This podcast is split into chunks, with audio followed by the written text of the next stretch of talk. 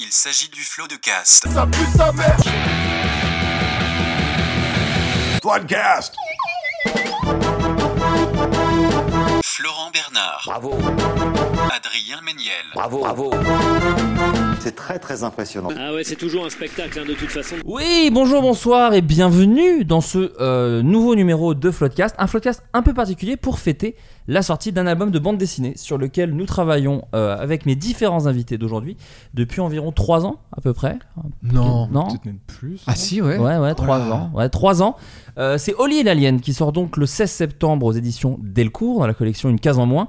Une émission particulière déjà parce qu'il n'y a pas Adrien Méniel vu que bon, il a rien à voir avec cette BD, si ce n'est qu'il apparaît au détour d'une case, on dira pas quand, on dira pas où, mais j'en dirai pas plus. Donc l'émission va un peu se diviser en deux, on va d'abord vous parler un peu de la BD, sans spoiler évidemment, et très vite on passera à ce qui je pense vous intéresse le plus, à savoir, dis donc comment qu'on fait une BD. Euh, je suis pas tout seul, comme je le disais, je suis accompagné de deux invités.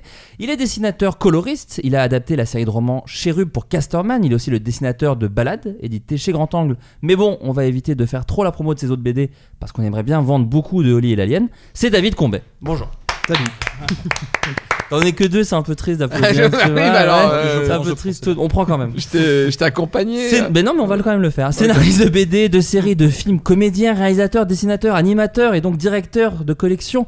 Euh, vous l'avez compris, c'est une énorme feignasse. C'est Davy Mourier. Merci, merci. Euh, donc oui, alors Oli et l'Alien. Pour vous en parler un petit peu plus, donc je vais d'abord peut-être la, résumer cette BD pour, euh, pour vous dire ce que ça raconte. Oli est un enfant et il fait une rencontre euh, du troisième type, on pourrait dire, puisqu'il rencontre un extraterrestre. Et dans, la forêt de Los Angeles, et ils se tiennent la main. Et de ce, de ce contact, il y a un grand faisceau lumineux qui part, l'alien prend peur, il se barre. Et on retrouve ce, ce jeune enfant euh, 30 ans plus tard à peu près, et c'est devenu un peu un loser, un peu un branleur, et il apprend à la télévision que les extraterrestres débarquent dans le désert du Nevada et qu'ils sont pas contents puisque euh, l'un des leurs a été fécondé par un humain il y a des années, puisque chez les aliens, ça ne se fait pas comme chez nous, euh, à savoir de façon un peu euh, vénère, ça se fait simplement en se touchant la main. Et de là, par l'histoire, puisque est-ce que cet humain sera au niveau pour, pour la tâche qui lui incombe, à savoir être plutôt quelqu'un de bien avec cet extraterrestre et potentiellement un bon père. Voilà, ça va, j'en ai pas trop dit. Non, non, Voilà, c'est- difficile d'avance que ça arrive au, au début de la BD, mais je pense que c'est là que ça devient intéressant. Euh, donc euh, David, toi tu es arrivé sur la BD très tôt. En gros, pour, pour expliquer un peu comment ça s'est passé, c'est euh, Marion à l'époque, Amir Gagnon, qui est Mhm. venu, qui, qui m'a parlé de toi. Euh, puisque moi, je, en gros, ce qui s'est passé, c'est qu'avec Davy, on avait eu, enfin, on avait Ouais, parlé de cette là, bande tu es, dessinée. là, t'es dans le désordre un peu. Je suis dans le désordre, mais c'est pour présenter, euh, Ok, c'est pour ok, présenter David Très bien. c'est que il y avait déjà l'idée euh, de la bande dessinée, de l'histoire. Avec, euh, je l'avais parlé, j'en avais parlé à Davy et Davy pensait que c'était une bonne histoire, mais on n'avait pas de dessinateur encore, on ne savait pas. Et c'est Marion qui nous a parlé de toi, parce que moi j'ai zéro connaissance en, en bande dessinée. Et, euh, et donc la rencontre s'est fait euh, comme ça. Comment elle t'en a parlé, elle, de cette, euh, de cette BD Comment comment c'est venu à toi? Euh, bah, C'était pendant un- une soirée entre auteurs qu'on faisait à Lyon, euh, dans, dans une librairie. Et euh, C'était chez Expérience? C'était chez Expérience, ouais, l'espèce de soirée Delcourt avec les, les auteurs, tout ça. Et euh, juste, elle m'a dit qu'elle avait un projet à me proposer, elle m'a pitché le- le- l'histoire et, Et t'as kiffé et j'ai kiffé. Bon, tant mieux. Ça aurait été horrible de me Après, Tu euh, là. connaissais Flo Pas du tout. Pas du non, tout. moi j'ai une culture euh, YouTube, Internet, tout ça qui est très, qui est très faible. Non, mais c'est intéressant. Mais ça- C'est mieux. intéressant. Mais, euh, ça veut dire coup, que l'histoire t'a euh, plu euh, sans. Oui, sans, Sans l'aura autre qu'il avait. artifice. Oui, oui. Laura. Non, mais tant mieux, tant mieux. Euh, cette BD, en gros, c'est une comédie d'aventure, on pourrait dire. En tout cas, c'est c'est- moi, c'est comme ça que je la- j'en parle aux gens. C'est un film hollywoodien. Ouais, en bande dessinée, Ouais, mais avec beaucoup de blagues quand même. Oui, c'est quand même bien une sûr. comédie. bien sûr, mais c'est très cher. Enfin, Ouais. ça serait un long métrage, ça serait trop cher pour la France. Mais d'ailleurs, on peut, on peut le dire. Alors, co- comment, comment moi j'ai eu l'idée de cette bande dessinée? Je me souviens, c'était donc il y a très longtemps. C'est une histoire qui me trotte depuis pas mal, pas mal d'années. C'était au moment d'écrire pour le Tour du Bagel, donc l'émission de Canal où on faisait des sketchs bagel pour Canal. Euh, en gros, chaque émission avait un thème. Donc, il y avait les sketchs dans la forêt, les sketchs à l'université et les sketchs dans l'espace. Donc, à chaque fois en début de réunion, Axel Malivernet, directeur d'écriture à l'époque, disait réfléchissez à des pitchs de sketchs. Et j'ai une idée toute con qui est euh, euh, ah euh, qu'est-ce qu'on a fait au bon Dieu mais c'est Independence Day. Genre, euh, qu'est-ce qu'on a fait au bon Dieu Mais euh, au lieu que ce soit clavier, c'est un alien. Et euh, tu dis, bah, je sors. et l'alien montre avec qui elle sort. Et c'est un humain. Et du coup, cocasse, machin et tout. Et je me dis, ah, bon, déjà, c'est trop cher. Pour un sketch bagel, c'est trop cher pour un film, comme tu dis, un film français. Donc évidemment, pour un sketch bagel aussi. Et je me dis, ah, je crois qu'il y a un peu plus à raconter que juste un sketch de 3-4 minutes où il y aurait que des blagues. Et je me dis, ah, il y a peut-être moyen de parler de choses. Et en même temps, je me dis, pour un film, ce sera trop cher. Mais quand même, je me le mets de côté. Et c'est en allant voir ton spectacle, je me souviens, anecdote, au Sentier des Halles, on, on boit un coup avec Davy après le spectacle et on discute un peu de nos différents projets, euh, comme on fait, comme on fait souvent. Et, euh, et je te parle de ça comme ça. Et c'est marrant parce qu'en lui disant, je me dis, ah mais putain, je suis trop con, est-ce que tu venais de. Je me demande si c'était même pas encore. C'était déjà La- lancé. en Non, la collection allait se lancer. Allait Je se lancer. savais que on allait me laisser les clés pour pouvoir éditer des gens. Voilà, parce que, alors aussi pour expliquer, je fais une mini parenthèse. La collection Une case en moins, c'est ta collection de bandes dessinées chez Delcourt. C'est ça. C'est-à-dire, alors que c'est quoi, chef de collection? C'est en gros, tu, tu, tu démarches des auteurs, tu dé. C'est ça. En, en gros, souvent quand tu fais une collection, on te demande ton thème. Euh, C'est-à-dire, euh, qu'est-ce que tu vas apporter à la bande dessinée, en gros. Et donc, moi, mon, mon idée, c'était d'amener euh, à la bande dessinée des gens qui n'auraient pas fait de bande dessinée si euh, on leur avait pas dit, hey, tu voudrais pas faire une BD. Donc, en gros, c'est pour ça qu'il y a une BD de Guédré, une BD de- avec Monsieur Poulpe, euh, avec. euh, Enfin, il y, en- a Il y en a plein. il y en a plein. ouais, c'est ça.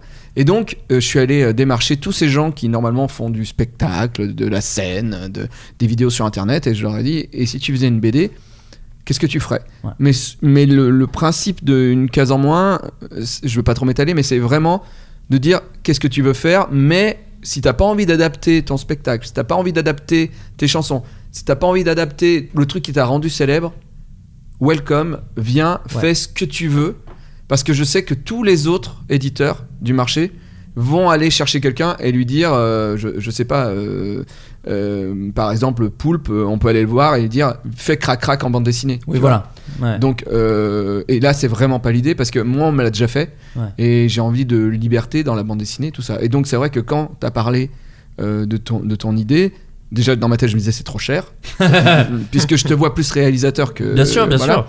Et c'est vrai que moi, en tout cas, je me suis dit, en tout cas, ça ferait une bonne BD. Oui, voilà, c'est ça. Et du coup, on s'est dit, bah allez, go quoi. Et du coup, du coup, on a écrit et derrière, euh, on a. Enfin, on a écrit, tu as écrit. Oui, j'ai écrit. Non, non, mais je veux dire, on a commencé à échanger en tout Oui, cas sur l'idée. Et on en a parlé donc à, à Marion, euh, qui travaillait à l'époque. À l'époque, Marion, Voilà. elle était ma. euh, on était à deux à diriger euh, le- la collection, puisque moi, euh, je, je suis plus scénariste, euh, et, mais j'y connais pas tant que ça. Enfin, maintenant un peu plus. Voilà, mais c'est dans l'édition, quand tu euh, commençais, voilà. Ouais, c'est Ouais. ça. Et donc, moi, j'ai plus suivi en tant que directeur artistique. Euh, toutes les bandes dessinées et elle elle était là en tant que vraie éditrice Euh, Marion est partie maintenant c'est Leslie qui l'a remplacée Voilà, et du coup, nous on a travaillé avec les deux, mais c'est vrai que euh, la, la rencontre avec David s'est fait grâce à Marion. Donc, j'en fait. place une pour Marion, puisque c'est quand même grâce à elle aussi que tout ça a, eu- a eu lieu. Euh, la, la BD, ce qui est marrant, c'est que là j'en parle comme un truc fantastique et tout, mais euh, moi c'est une BD vraiment qui est euh, très personnelle parce que mine de rien, enfin si vous suivez un petit peu ce que je fais, il y a toutes mes marottes, genre sur la- la- l'engagement dans le couple, le, le rapport à la paternité, des choses comme ça. Mais c'est vrai que ça s'inscrit dans une histoire plus grosse. C'est vrai que tu parles de films hollywoodiens, Oui. mais mais il y moi, a un côté de Judah Pato aussi quand même euh, Ouais, même Seth pas- Rogen en vrai, Ouais, même, ouais, ouais, quasiment. hein, mais euh, moi, moi l'exemple que je cite euh, quand j'en parlais un peu comme ça autour de moi, c'est euh, je fais que des, je fais que citer d'autres trucs que nous, mais en gros j'en parlais comme euh, je voulais que ce soit euh, au film de Spielberg ce que Shaun of the Dead est au film de zombies. C'est-à-dire que c'est pas une parodie, c'est pas une pastiche. Je pense qu'on respecte tous les deux, David et moi, euh, ces univers-là de films extraterrestres, de couleurs euh, chaudes, hollywoodiennes et tout. Euh, donc on parodie pas, il y a pas genre des extraterrestres, ils sont pas des grosses blagues poète poète. Mais par contre, on, on joue avec les codes et on s'en amuse dans le respect. En tout cas, moi, c'est comme ça que je l'ai pris. Et c'est pour ça que j'ai adoré tes dessins parce que je trouve que t'enlèves les blagues. C'est une BD sérieuse euh, qui est magnifique, quoi. Non, mais moi, je te le dis. Enfin, je vais pas te. On va pas s'envoyer des fleurs pendant Ce qui est génial mais- avec le dessin de, de David, c'est qu'on on, on sait qu'on est dans une bande dessinée parce que les personnages sont un peu cartoonesques, mais juste ce qu'il faut. Et t'as des décors euh, magnifiques, très réalistes. Et donc, on est vraiment dans ce truc-là où, où, justement, tu peux faire des blagues et tu peux faire exploser des immeubles et ça fonctionne. Les deux fonctionnent. Bah, ça, c'est le grand truc avec ce genre de style de dessin là. Enfin, faire vraiment un, un univers et des décors qui soient plus ou moins réalistes et, comme, et avec des personnages très expressifs. Ouais. Comme ça, on se projette facilement. Enfin, il y a une immersion qui se fait dans les décors et en plus de ça, on se projette facilement sur les émotions des personnages, tout ça. Et c'est génial, et c'est pour ça que moi j'ai trop kiffé ton style, c'est qu'il y a, il y a- c'est à, ma- à ma- à mon petit niveau de scénariste, c'est vraiment ce que j'essaye de faire, c'est de mettre des situations normales où tu mets des personnages déphasés, pas vraiment à leur place.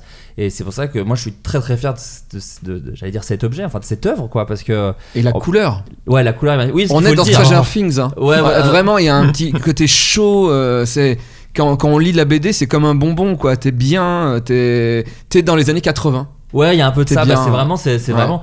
euh, au niveau de l'histoire, on- on est moins dans Stranger Things parce que comme je disais, Non, pas euh, du tout. Il y, a- y y y des mini clins d'œil, mais vraiment l'histoire ne se veut pas. euh, voilà, elle Mm. se veut originale et, et- et- et j'espère moderne en tout cas.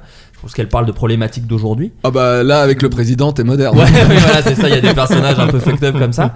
Mais, euh, mais oui, oui, effectivement, c'était quand je parlais de hommage à Spielberg, on est, on est un peu là-dedans. Toi, t'as regardé- tu t'es un peu inspiré aussi de ces trucs-là, ou t'avais des, t'avais des exemples peut-être même en, en bande dessinée en tête. euh? Euh, pas en BD. Ouais. Après, en film, bah, je t'avais demandé une petite liste, je crois. J'avais regardé deux, trois titres. et C'était des films que j'avais vus quand j'étais plus jeune et j'ai essayé de rester un peu sur cette image-là, de pas trop me réimprégner en Ouais. fait, en, en- en- pas que ce soit trop frais dans ma tête.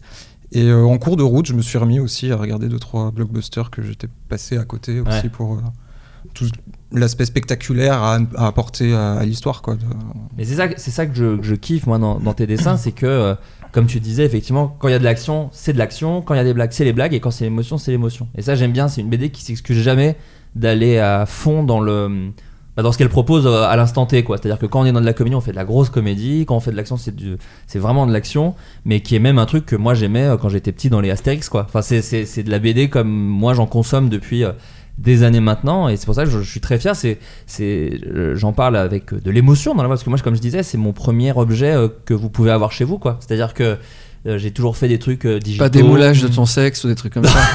Ça c'est ouais ça, l'entreprise a fait faillite Ah, en merde. 2017 non mais euh, en gros oui tout ce qui est euh, j'ai jamais fait de DVD de, de bloqué ou de des sketch golden ou de machin et tout donc là c'est la première fois que des gens vont pouvoir avoir chez eux un, un objet de quelque chose qu'on que je raconte donc moi ça j'en suis euh, j'en suis super touché et je, je trouve l'objet vraiment chouette quoi Enfin, Ah, puis genre- une première BD, bon, ça, pour toi c'est c'est plus le cas, mais une première BD, c'est. T'as les larmes aux yeux. hein. Quand tu reçois, c'est tu reçois le bébé à la maison, c'est c'est un truc. euh, En plus, quand on est collectionneur, euh, comme nous, enfin, comme je vois autour de nous, il y a, y a- Ouais. il y a plein de livres. euh, T'as des tonnes de livres d'autres gens.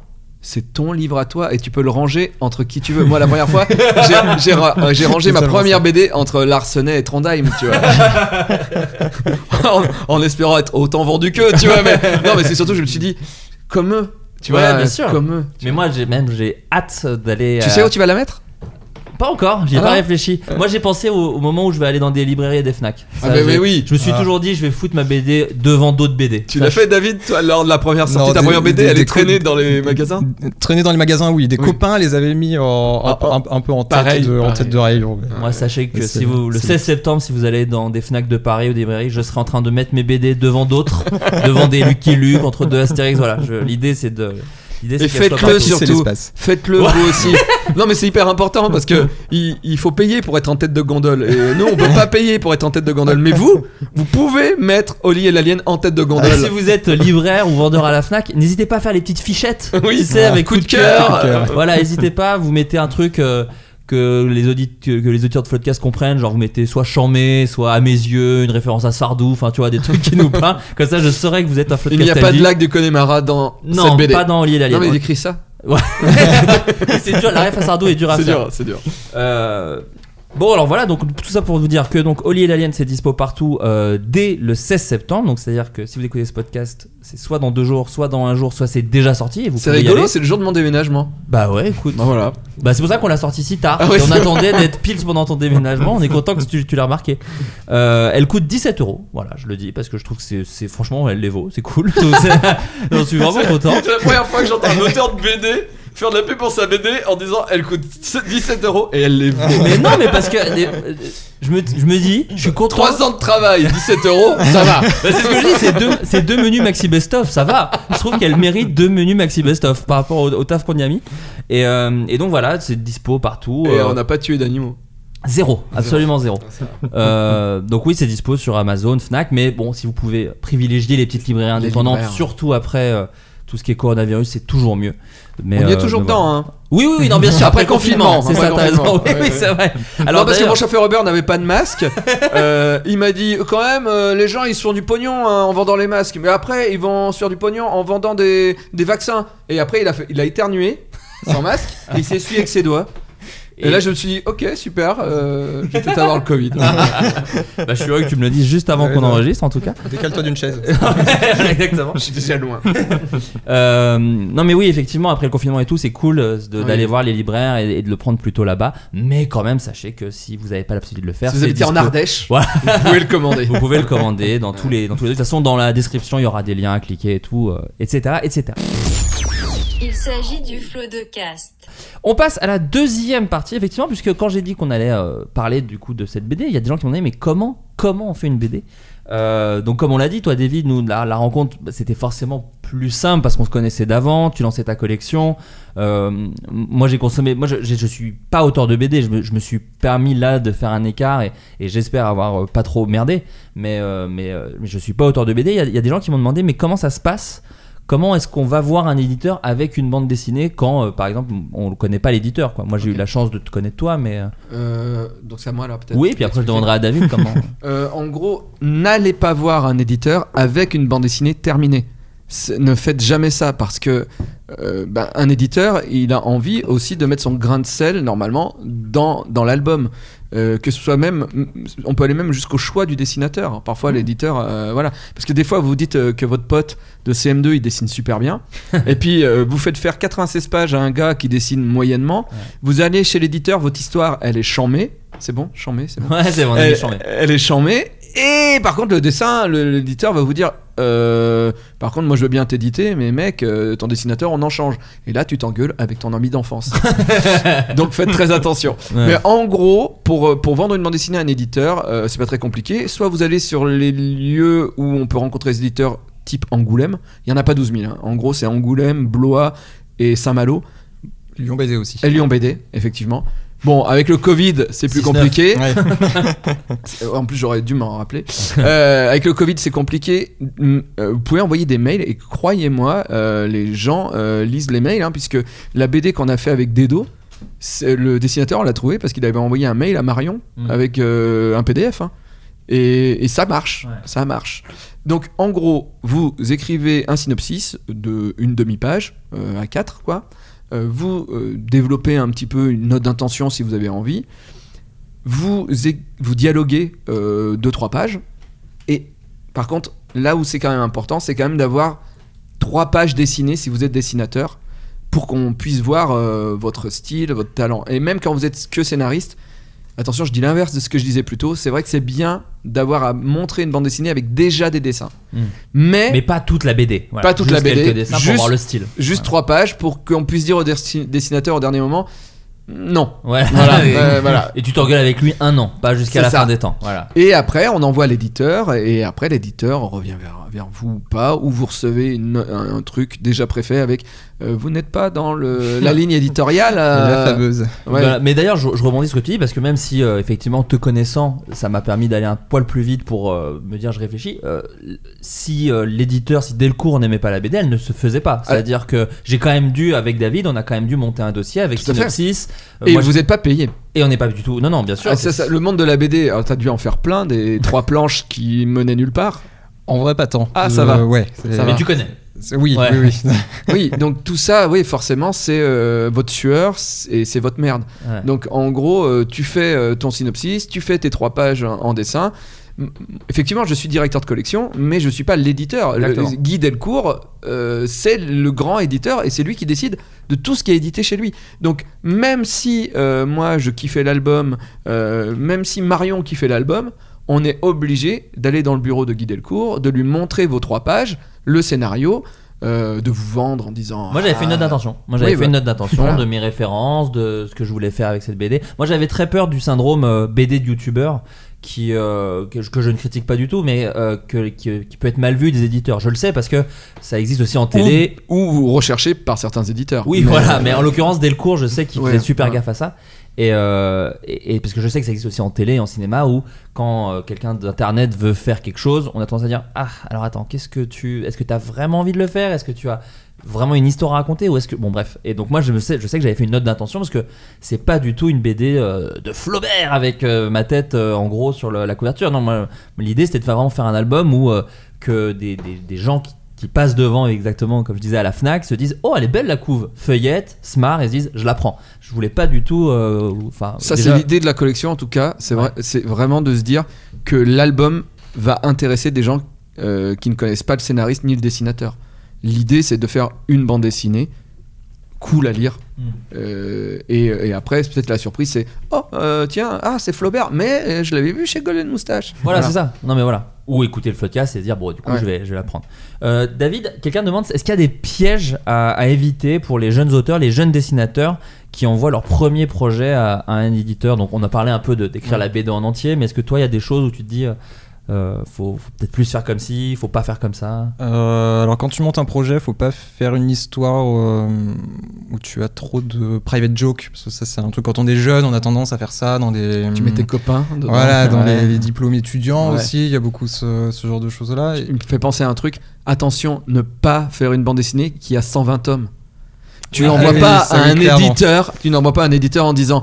Alors bon, c'est une histoire. euh, bon, on commence par trois volumes, mais c'est une préquelle. Ouais. Et là, elle- non. Un album. web série aussi. Oui, c'est ça. Ouais. Un album.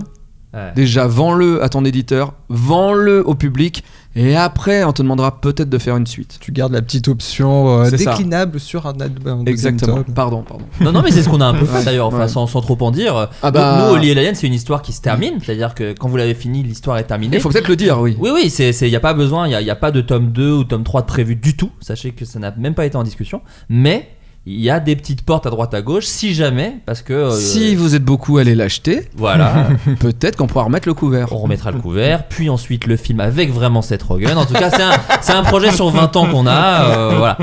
Mais. euh, non, mais oui, c'est vrai. En plus, en plus, t'as entendu cette Rogan Oui, ça c'est rigolo pour la petite anecdote. Oui, je te l'ai pas dit, David d'ailleurs, mais c'est. euh, j'ai écouté un podcast de Seth Rogen, donc ça fait très longtemps que je dis, à, même je me souviens dans les refs, je t'avais envoyé, on en parlera tout à l'heure, mais je t'avais envoyé des, des visages que j'imaginais pour les personnages pour que t'en fasses une version un Mhm. peu euh, BD à ta sauce. Euh, je disais, voilà, le héros dans ma tête, c'est une sorte de Seth Rogen.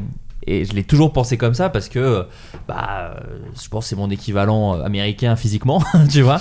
Et donc du coup, je me suis toujours dit, ouais, c'est une sorte de Seth Rogen. Et, euh, et là, j'ai écouté un podcast il y a pas longtemps où l'animateur lui dit, euh, alors, euh, vous avez eu des idées de films euh, que vous avez jamais concrétisées?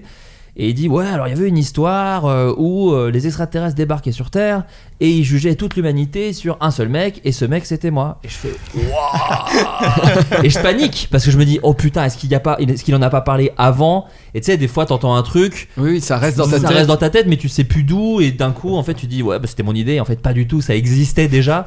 Et euh, heureusement non. Vraiment il l'a dit pour la première fois ici et tout donc heureusement mais euh, mais ça m'a amusé quoi je me suis dit bon bah c'est que cette histoire elle est elle- je dirais pas qu'elle coule de source mais elle a elle, elle Elle a un du- sens. voilà c'est ça elle, parle à des gens quoi Euh, mais d'ailleurs parlons de ça parlons de, de, de la façon dont on a travaillé ensemble parce qu'en fait ce qui est rigolo c'est qu'on s'est très peu vu en fait Ah oui, non, c'est la troisième fois. c'est la troisième fois qu'on se voit parce qu'on a fait que parler par, euh, par mail. Mais alors des, des boucles de mail, vous imaginez même pas. Je, je sais- J'imagine que c'est comme ça tout le temps. Mais c'est vraiment des boucles de, de centaines de mails. On arrivait à un moment où même Gmail plantait. C'est-à-dire que d'un coup, je pouvais plus envoyer des mails à Leslie et tout, donc il fallait recréer des boucles de mails. Tellement a- oui, voilà, tu dois rebooter tes boucles de mail. Euh, comment ça fonctionne? Alors, il faut le dire, les, les, plus, les différentes étapes. Est-ce qu'on peut parler de ça, de crayonner, tout ça? Euh, Euh. Oui, oui, oui. Bah, une fois que l'histoire est faite, que les profils des personnages aussi ont commencé à vraiment émerger, qu'on connaît vraiment le- les caractéristiques. T'as fait ce petit dossier de, de, de- de recherche d'ailleurs, peut-être même avant ça. On peut parler Oui, de ce oui, même avant le, le dossier à présenter Ouais. euh, aux, aux éditeurs, euh, j'ai fait plusieurs propositions sur les personnages principaux et puis deux trois secondaires qui étaient un peu euh, qui, qui restaient importants. Et l'alien. Et l'alien, Qui oui, était bah, chaud. qui était le plus de là où on a le plus taffé, j'ai l'impression. Ouais, et puis il y un- avait un peu la pression aussi, parce que Ouais. le- la- l'i- l'image de l'alien, elle a quand même été faite euh, Hmm. un milliard de peu, fois. Et, euh, et puis des, reche- des, des pistes de recherche graphique aussi, parce que le- je me souviens que Marion, elle m'avait parlé d'une BD que j'avais fait, qu'elle t'avait montré, qui Oui. t'avait un peu, qui t'avait plu en termes de, en termes de dessin. Du coup, je voulais rester un peu dans ce, dans, dans cet esprit-là. Et, euh, et voilà, donc des- on commence par une recherche graphique. Voilà. Recherche graphique, recherche d'univers. On échange là-dessus. On échange là-dessus, on se met d'accord sur ce qui est bon, ce qui est pas bon. Je me souviens pour le pour l'alien, au début j'étais parti sur une forme un peu euh, Vénus. Oui, c'est Vénus ça. préhistorique pour la, la maternité, tout ça. Exactement, de- même plus genré. Qui est un truc Ouais, qui est- final on carrément. s'est, on s'est un peu éloigné parce que c'était important même pour l'histoire euh, au fil de l'écriture parce qu'il faut aussi savoir que quand tu as commencé à écrire, quand tu as commencé à dessiner, c'était écrit mais c'était pas def def encore parce qu'après il y a, il y a encore des petits trucs. Moi, je, on en reparlera plus tard, mais moi j'ai tendance à retoucher les dialogues jusqu'à une semaine avant euh, d'imprimer. Enfin, j'ai toujours envie de retoucher les petits trucs. Mais effectivement, euh, on, a, on a décidé de pas vraiment genrer l'alien à ce moment-là aussi. Et, et, et ce qui est vrai que ce qui est, ce qui est- ce qui est dur à faire, c'est qu'en plus il faut marier des humains avec un alien. Il faut que ça ait du sens, quoi, et que ça Mm. peut vite être euh, bah, pas bien se marier, quoi. Oui, oui, Ouais. oui, sur une unité graphique en fait pour, C'est ça, euh, exactement. pour, pour tout ça. Derrière ça, c'est validé par. euh, on a fait ce petit dossier, donc euh, validé par euh, Guy Delcourt, du coup, ah, on a, Mm. où t'avais quand même dessiné y avait, trois pages. il y avait- ouais, ouais, je- oui, trois pages finies. Je crois que t'avais fait avait un peu plusieurs plus. storyboards. Ouais, ouais, fait, euh, Il y avait ouais, beaucoup de on avait storyboards. Trois séquences différentes. C'est ça, c'était des séquences, pas vraiment Ouais. des pages. Et je me souviens, on s'était dit, il faut une action, Ouais. Une comédie et une un peu émotion, une un peu. Ouais, un peu euh, de dialogue. euh, Oui, voilà, c'est ça. Et euh, Il fallait montrer toutes les couleurs de l'album. ouais. Exactement. Mm. Et, euh, et derrière ça, tu fais ce travail euh, titanesque où moi, à ce moment-là, j'ai juste à être une diva qui dit oui, ça oui, moi, ça non, moi, ça oui. Euh, à savoir, tu fais d'abord, tu fais plein d'étapes parce qu'en plus, il faut dire aussi que tu encres, tu colories, enfin, tu fais tout tout seul. Ouais, là pour le coup, j'ai tout fait tout seul sur le, sur le dessin. Donc ouais, bah, je commence avec un, ce qu'on appelle un rough. Donc c'est vraiment une composition rapide de la planche qui fait genre, euh, je sais pas, 5 cm par 3 pour vraiment placer un peu les, les, grandes, euh, les grandes cases, le sens de lecture euh, vite ça. fait, tout ça. Euh, ensuite, j'agrandis ça et je le redessine un peu plus clean pour faire des storyboards en fait, que ça. je vais vous soumettre après donc aux, aux scénaristes, aux éditeurs. C'est là où il y a le plus d'échanges, disons, Ouais, on peut oui, le oui, dire, bah, c'est puisqu'en le- gros, c'est là où tout peut être réinventé encore à ce moment-là. Mm. Ouais, ouais, justement, il faut que ça arrive euh, assez tôt dans le processus pour éviter de faire trop de travail pour rien. C'est là où des fois on peut dire, je crois que je crois que c'était un peu le cas. Je crois qu'une fois on a dit mais il faudrait inverser ces deux cases peut-être ou des choses Oui, comme sur ça. les- Ouais. une verticale, Ouais. deux horizontales, Ouais, ça c'est ça, pas très bien. ouais. Parce qu'on a, on- ouais, voilà, pour que le sens de lecture soit fluide ou des choses comme ça, quoi. Bien sûr. C'est très important. hein. Oui, il faut faciliter le regard Partez du pas à faire le une BD euh, directe euh, sans avoir fait votre storyboard d'abord. Ah non, non, c'est très réfléchi. C'est très réfléchi. Moi, je compare vraiment ça au travail avec un. Euh, j'ai beaucoup écrit pour des réalisateurs et c'était vraiment ça, quoi. C'est-à-dire que c'est comme si c'était un réalisateur qui écoutait son scénariste. C'est fou quand même.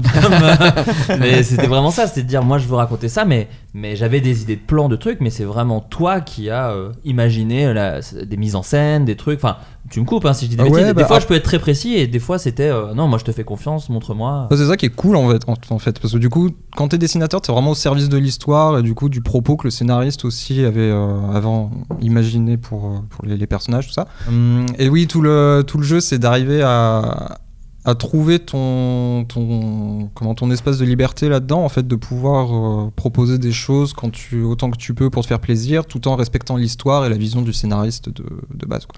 Et le scénariste, moi, moi, je sais, j'ai déjà bossé avec des dessinateurs, euh, donc j'écrivais le scénario. Euh, Des fois, tu reçois des trucs, c'était exactement pas ce que tu avais dans ta tête, mais c'est bien mieux. Et donc Mhm. tu fais Waouh Ah ouais, et là tu relis ton album. Mes BD que je dessine, je vais pas les relire. Il y a aucun intérêt.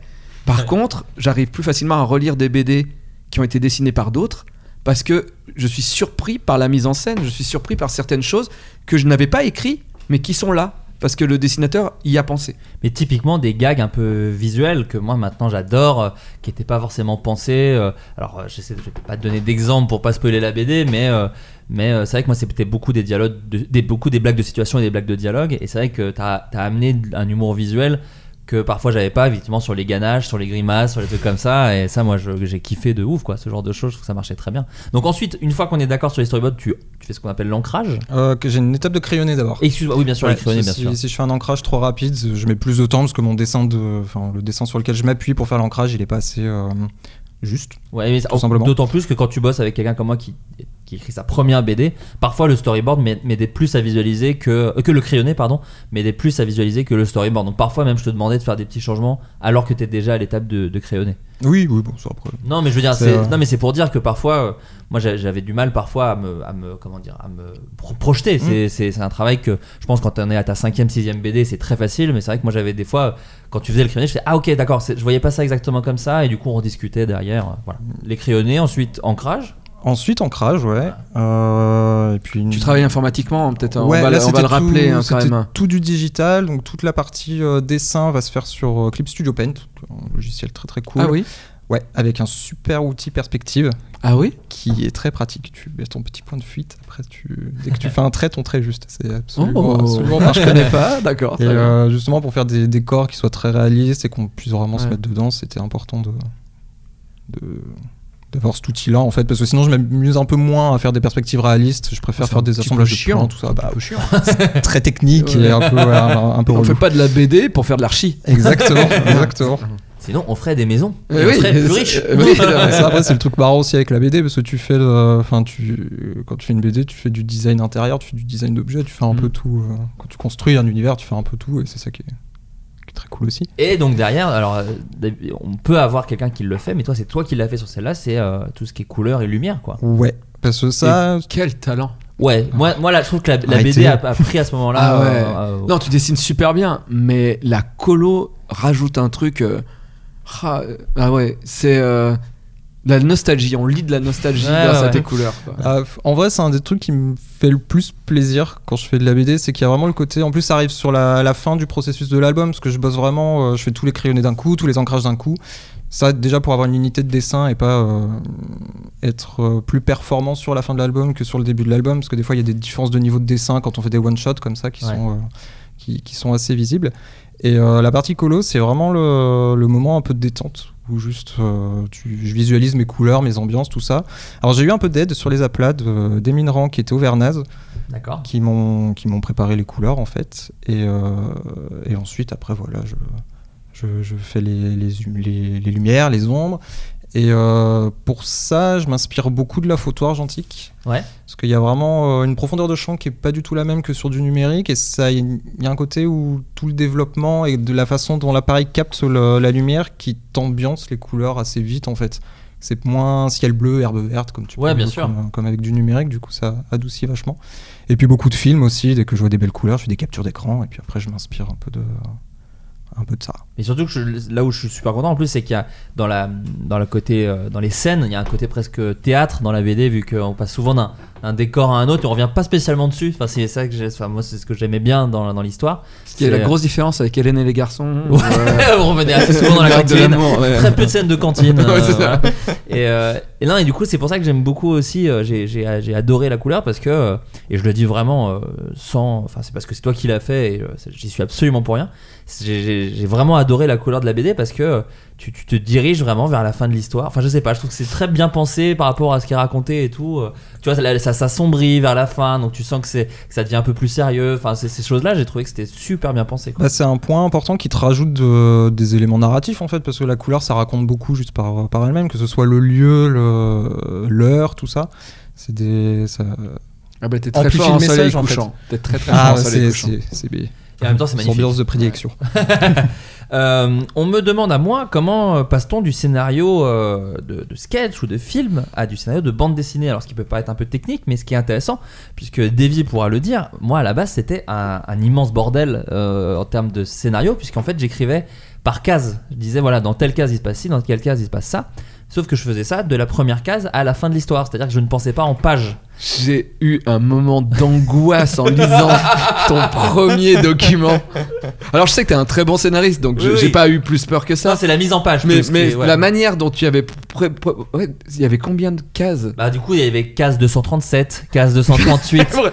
Et tu vois et donc forcément pour les gens qui font de la BD dis- illisible. c'est illisible parce que C'est tu dis page 1 case 1 2 3 4 5 6 page 2 pa- case 1 2 3 parce que il y a Ouais. plus grandes cases bon etc etc sauf que moi ça je ne savais pas. Mais avec le recul c'est évident ne serait-ce que même pour travailler tes effets. Moi c'est le truc que j'ai appris en écrivant euh, une bande dessinée c'est c'est travailler tes effets sur euh, quand est-ce que tu mets les infos typiquement euh, des, des- des- des surprises de la BD qui arrivaient euh, euh, en bas de la page de droite. Sauf que quand tu tournes la page, bah, ton œil est attiré par les trucs un peu marquants du dessin. Donc s'il se passe un peu un truc de ouf en bas de la page de droite, ils vont passer vite sur la page de gauche et vouloir voir ce qui se passe en bas de la page de droite. Ce qui est évident hein, pour les auteurs de bande dessinée, mais c'est vrai que moi qui n'en avais jamais écrit, je me suis dit, mais oui, c'est complètement Surtout logique. la grande page. Euh, T'as une grande page avec une explosion.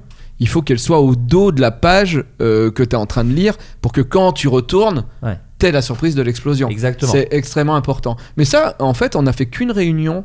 Euh, je me rappelle, on, on s'était vu à, à Bercy. Oui. Et euh, Toujours l'UGC Bercy, parce qu'on en parle souvent dans ce Ah oui, podcast. vrai. J'adore écrire à l'UGC Bercy. Donc c'était à l'UGC Bercy. C'est c'est UGC Bercy. Et juste, on, avait- on a repris tout ce que tu avais écrit. Et, et je t'ai dit, bon, bah déjà, par page, déjà, et voilà. Et après, c'est vrai que c'était très simple. La grammaire de la bande dessinée, c'est une information est importante, la case est grande. La- euh, ce qui se passe est très rapide, la case est petite. Ouais. Déjà, on prend ça en tête. Et la surprise, elle est au dos de la page que tu tournes.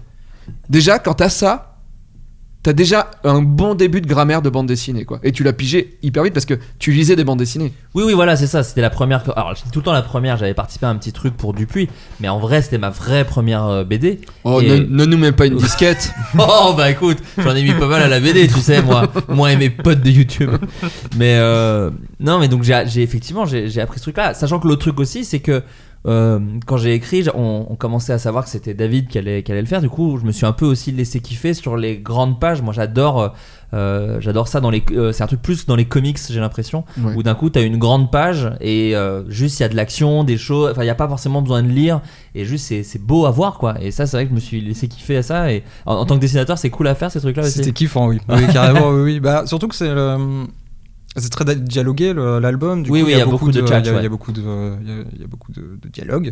Et euh, ça faisait du bien, justement, de temps en temps, pouvoir prendre vraiment une, une pleine page ou des grandes cases et se faire plaisir avec la compo, le décor, tout ça. Non, non, euh, puis euh, ouais, effectivement, à rédiger c'était c'était super cool. Et effectivement, moi c'était ma première BD, mais je sais que j'avais des petits effets que j'aimais bien.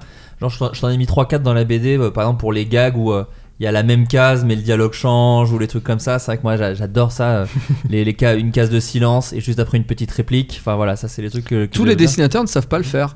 Oui. Moi, moi, j'ai travaillé avec un, un dessinateur sur une BD.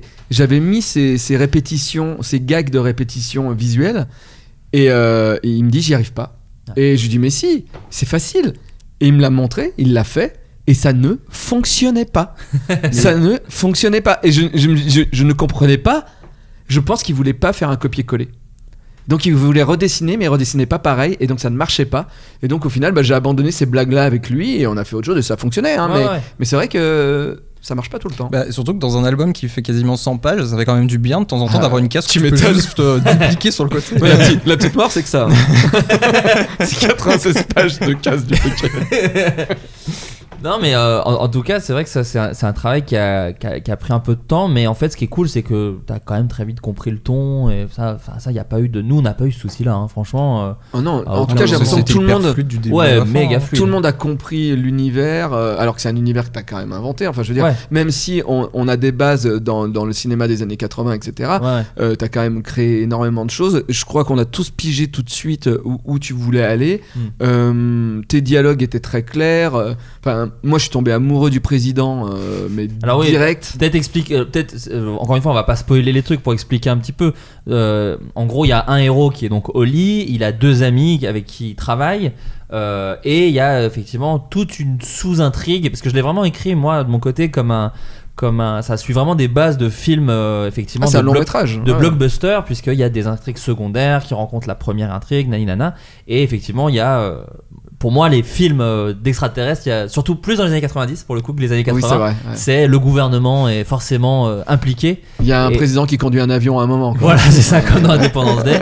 Et nous, et moi je me suis dit, j'aimerais bien que ce soit avec la politique flinguée d'aujourd'hui. euh, ce ce serait marrant eux que ce soit les héros des présidents des années 90 où voilà, on n'est plus dans, dans on n'est plus dans cette image un peu stylée du président quoi. Et donc du coup, c'est cette rencontre là qui nous vient. Après, c'est pas une parodie de Trump, c'est un peu inspiré mais il y a aussi beaucoup de George W Bush. Mm. Mine de rien, euh, il y a- il y, a un truc avec les tweets, donc ça forcément c'est très Trump. Non, on Mais- est sur du président de merde américain. Oui, voilà, basique.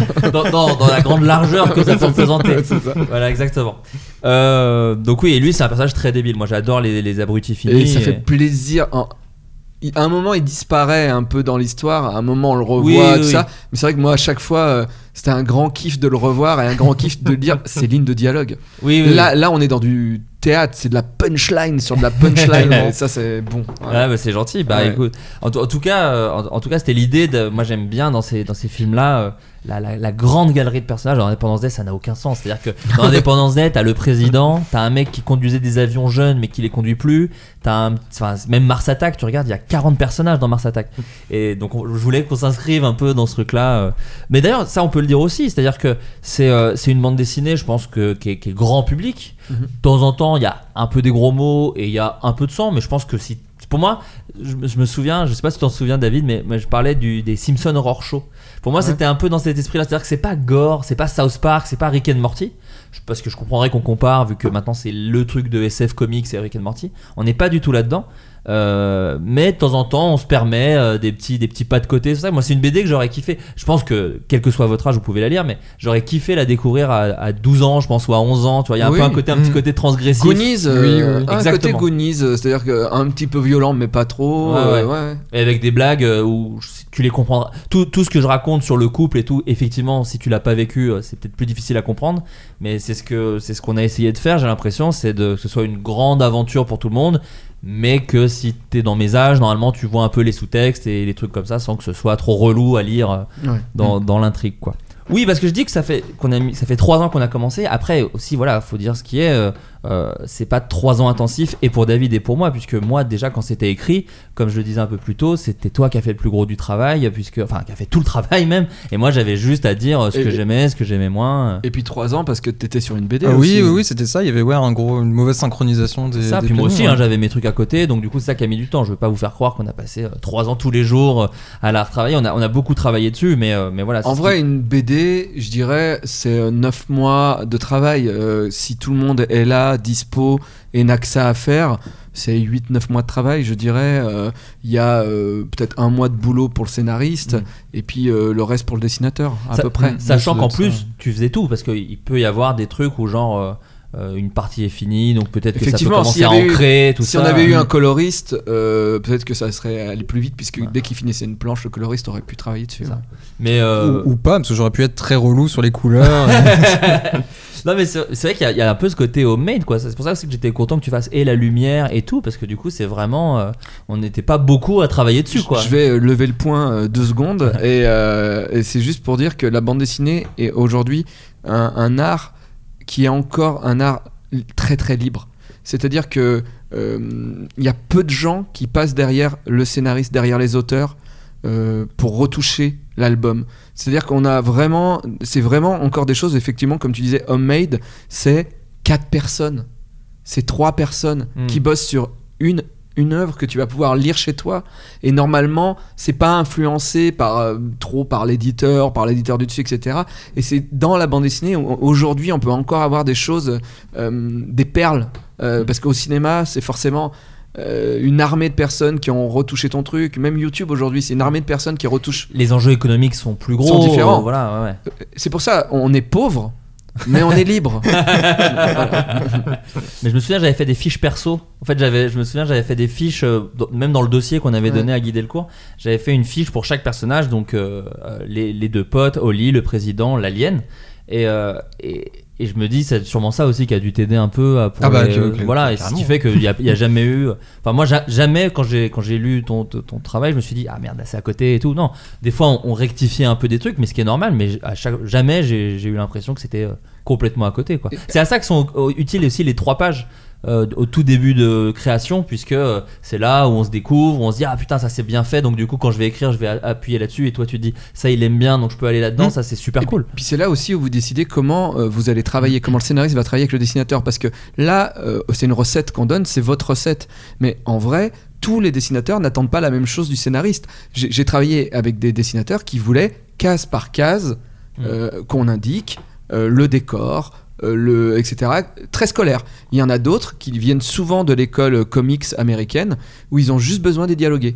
C'est-à-dire que tu fais euh, le nombre de dialogués à peu près que tu penses euh, avoir dans ta page, et eux ils se démerdent et ils font tout le reste. Vraiment, il y a, il y a vraiment, euh, enfin il y a autant de manières de faire une bande dessinée qu'il y a d'auteurs et de dessinateurs. Et de projet aussi, j'imagine. Et de projets, ouais, qui est différent. ouais. Donc voilà, dans les, dans les grandes lignes, euh, c'est- c'est c'est comme ça qu'on fait une BD. David, tu disais un truc assez intéressant au, au tout début du podcast quand tu parlais de, euh, de la façon de travailler, de dire ne donnez pas votre BD finie parce que l'éditeur veut mettre son grain de sel. Plus, plus que son grain de sel, j'ai l'impression qu'il veut mettre aussi euh, sa personnalité et a des retours extrêmement intéressants. Euh, je disais que parfois euh, Leslie sur les dialogues je lui expliquais, mais en même temps elle a spoté des même des erreurs en fait, des trucs parce que c'est vrai que quand t'as le nez dans la BD pendant longtemps, tu dis, tu vois, elle te dit bah là si la date c'est ça, bah du coup il a 35 ans, il a plus 34 ans, donc du coup nanana, et tu fais ah ouais putain machin, et, et donc c'est l'éditeur exactement comme la vidéo, comme le cinéma et tout, c'est c'est pas quelqu'un avec un gros cigare qui te dit non quoi, c'est quelqu'un qui veut faire la meilleure BD possible et qu'importe ton ego et qu'importe ta personne enfin l'important c'est la bande dessinée quoi. C'est l'histoire qu'on raconte.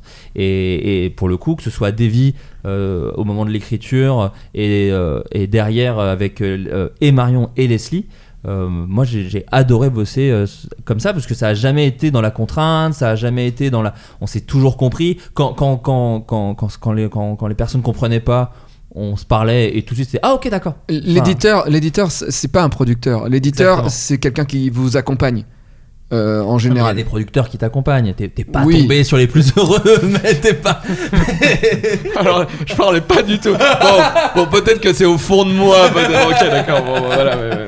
non mais bah, effectivement ils nous accompagnent Oui, oui, oui. Ouais. oui. Et, et, et donc, euh, et après, quand la bande dessinée est terminée, et ben, il faut euh, tout relire. Donc, c'est cette partie-là de- qu'on évoque là maintenant. C'est surtout le boulot que Leslie a fait énormément euh, là sur la fin. Relire euh, pour voir s'il n'y a pas des erreurs, des erreurs de dessin peut-être. des fautes d'orthographe j'en ai laissé pas mal Euh, moi ça je les vois pas donc c'est pas grave. Euh, ensuite aussi on envoie euh, certaines planches test à, à l'imprimeur pour que vous puissiez être content euh, des couleurs après impression, choisir votre papier. Mm. Sur quel papier on va imprimer? Est-ce que les couleurs vont être bues ou pas, etc., etc. Il y a tout un travail de de- d'édition, de, l'âme est pure du livre. Euh, voilà. Et quand vous êtes content des, des pages, des couleurs, etc., etc., ça part à l'impression. Et là, on est dans cette période où vous êtes frustré parce que vous n'avez pas vu la BD. oui c'est vrai que Imprimé. à l'heure où on vous parle où nous on enregistre on n'a pas encore eu la BD ce qui est normal parce que Ce qui est fou parce que la BD sort dans, Dans- oui, une dans- semaine. dans- Une ouais, semaine. dans une semaine. Mais ce qui est parce que euh, avec euh, le contexte actuel, c'est difficile, les livraisons, les trucs comme ça, c'est tout, Bien tout sûr. est un peu plus empoulé forcément. Ouais. Euh, Et, oui, voilà. Et puis, euh, et puis voilà, la BD part à l'impression. L'impression. euh, souvent, on vous demande de rendre les planches à peu près euh, euh, deux mois, deux, trois mois avant la sortie, je dirais. Et puis, euh, et puis après, ça part à l'impression. Puis après, on attend les camions, etc., etc., etc. Et après, on est le 16 septembre et c'est disponible. Dans Et vous euh, allez acheter la bande dessinée et- pour qu'il y ait une suite. Ouais, on aimerait beaucoup, ouais, ouais. Et puis, et puis surtout, moi j'ai hâte d'avoir euh, vos retours, quoi, parce que c'est vrai que j'ai toujours eu tendance à faire des trucs où j'ai le retour très rapide, vu qu'il y a des commentaires YouTube, il y, a des- il y a des commentaires sous les podcasts et tout. Là, j'ai hâte de faire mon premier euh, Sens Critique ou Amazon, tu vois, voir les étoiles. Vas-y, mec, tu sais que moi, qu'en tant que directeur de collection, j'ai pas de salaire. hein. C'est sur les ventes. hein. Ah ouais? Si on en vend deux, c'est triste. trois ans pour deux balles. Euh, pour un pourcentage des deux balles. Ah Ouais, ouais, ça. Euh, non, non, bien sûr. Non, mais effectivement, n'hésitez pas à vous la procurer. En, en tout cas, on a, S'il vous plaît. en tout cas, on a plein d'autres histoires à raconter avec ces personnages-là. Euh, où on pourrait aller encore plus loin. En tout cas, moi, je sais que même si on sait pas si ça existera, euh, j'ai déjà pensé à plein de choses que j'ai hâte de, enfin que j'espère en tout cas pouvoir. euh, non, mais caresser. sans vanne, c'est l'ADN, l'ADN même de, de l'histoire que vous avez mis en place. C'est clairement un film des années 80, un teen movie euh, vraiment cool avec de l'action. Et il y a forcément deux suites. Voilà. Et normalement le 2 sera et donc normalement le 2 sera mieux, mais le 3 sera raté. Enfin, C'est si on ça, fait vraiment Avec le voyage temporel. Voilà, c'est ça, exactement. Ouais, on va mais, trop dans, loin. mais dans un train, et c'est nul. Un train, c'est nul.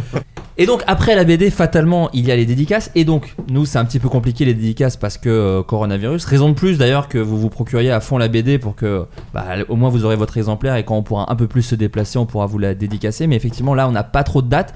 On a Lyon qui est sûr le 26 septembre? Ouais, c'est 26 ça. septembre Moi, à Lyon. J'y serai tout seul aussi le 3 octobre Ah, trop bien. à la librairie La BD euh, à Croix-Rousse. Super. Et alors le 26, c'est à Comic Zone à Lyon. Euh, on y sera tout l'après-midi dans le respect euh, sanitaire. Non mais des conditions sanitaires. Non mais faut le dire parce que si vous êtes inquiet Je et sais tout, pas dans lequel respect. J'attendais la suite. dans le respect des anciens Davy. Ouais. Non non, dans le respect des, des conditions sanitaires actuelles. Donc il y aura plexiglas, masque, euh, gel hydroalcoolique. Donc euh, rassurez-vous, ça met une ambiance. Hein, je vous le cache pas, mais on sera là. Au début, j'ai- j'ai l'impression qu'il parlait de DJ. Avec nous, il y aura plexiglas, masque. Non mais c'est pour vous dire que malgré tout on vient donc on espère qu'on sera pas tout seul donc on espère que vous serez nombreux et on a d'autres de prévues mais vu que c'est pas encore confirmé vu qu'on sait même pas comment va évoluer la situation c'est un peu compliqué. Déjà moi je suis trop content qu'on soit pas repoussé parce qu'il y a eu on a reçu un mail pendant le confinement qui disait bah fatalement vu qu'il va y avoir un embouteillage de BD nous on est super content de sortir à la rentrée là en- septembre et euh, n'hésitez pas euh, voilà vous la procurer elle est partout elle est absolument partout donc n'hésitez pas. Euh, avant de se quitter j'ai oublié de vous prévenir à l'avance si vous, avez- vous pensez à des recommandations est-ce qu'il y a un truc que vous aimeriez euh, Dora l'exploratrice, le film. tu l'as vu et tu as Je l'ai Il vu. est tellement bien. Il est tellement bien. ah ouais? Non mais je regarde, Ram- je regarde Rambo First Blo- euh, Last Blood. Ah ça c'est horrible par contre c'est attention. bah, c'est Maman j'ai raté l'avion 8 ouais. euh, où euh, il a il a trouvé des grenades. Euh, voilà. Moi je- tu l'as vu en entier? Ouais. Ce qui m'a fait rire c'est que donc il- à la fin il y a toute sa maison est piégée pour euh, tuer les méchants. C'est Maman j'ai raté l'avion. C'est maman j'ai raté l'avion mais tu te dis mais t'as creusé combien de kilomètres de tunnels seul à 75 ans? Non, mais- et à la fin ce qui est vraiment dur c'est qu'ils te mettent dans le générique de fin des extraits des premiers Rambo Où tu vois bien. sa gueule. Ouais, et qui sont bien. Donc du coup, c'est c'est vraiment comme si à la fin de de Olé avec Gérard Depardieu, t'avais des extraits de Cyrano de Bergerac, quoi. Tu vois, Non. tu te dis bah ouais, c'était mieux à l'époque. euh. Le seul truc de bien dans ce film, c'est le titre, parce que c'est vrai que le premier c'est First Blood, il s'appelle, et le dernier s'appelle Last Blood. C'est une bonne idée. Ouais, mais vu que c'est pas ouf, tu te dis vous allez sûrement refaire un autre. Du coup, il sera vraiment pas ouf. Enfin bon, Ouais. ouais, voilà. Oh, je pense pas. Je pense qu'à la fin, il est pas bien quand même. Bon, Non. bref. Dans Euh, une maison de retraite, c'est très stylé. Dans une maison de Ah oui, retraite, et il vrai. repousse les mecs Ah avec ça un fusil à pompe. Avec des zombies. Ouais. mais, mais non, et, et vraiment, et j'ai regardé ça en me disant, oh là là, la merde. Et Dora l'exploratrice, je me suis dit, on ne peut pas faire un bon film de Dora. Je l'ai mis. Et ben, on peut faire un bon film de Dora. Vous Il y a une chanson sur le caca. Dora chante le caca. C'est du génie. c'est un bon film. C'est pas un film euh, méga intelligent, mais c'est un bon film. Et c'est pour toute la famille. Ouais. oui, ouais, oui, ouais, oui. ouais. Puis il y a plein de second degré. Enfin, le- Elle parle ses- vraiment à ses la parents caméra. se rendent compte qu'elle est qu'elle est un peu con parce qu'elle regarde, elle regarde la caméra et puis elle dit des trucs. Enfin, Ah, donc ça joue avec le concept Ah ouais, un peu. ouais, ah oui, ouais. Ah non, les scénaristes ont été hyper malins. ah, C'est vraiment, je pense, on leur a dit, les gars, on va faire un film de Dora. Les gens, ils ont fait, mais c'est pas possible. Justement, on compte sur vous. Produit par Michael Bay, hein, quand même. Ah ouais, mais est- vraiment Non, mais il est. Je crois que c'est un de mes préférés de Michael Bay. Da- David?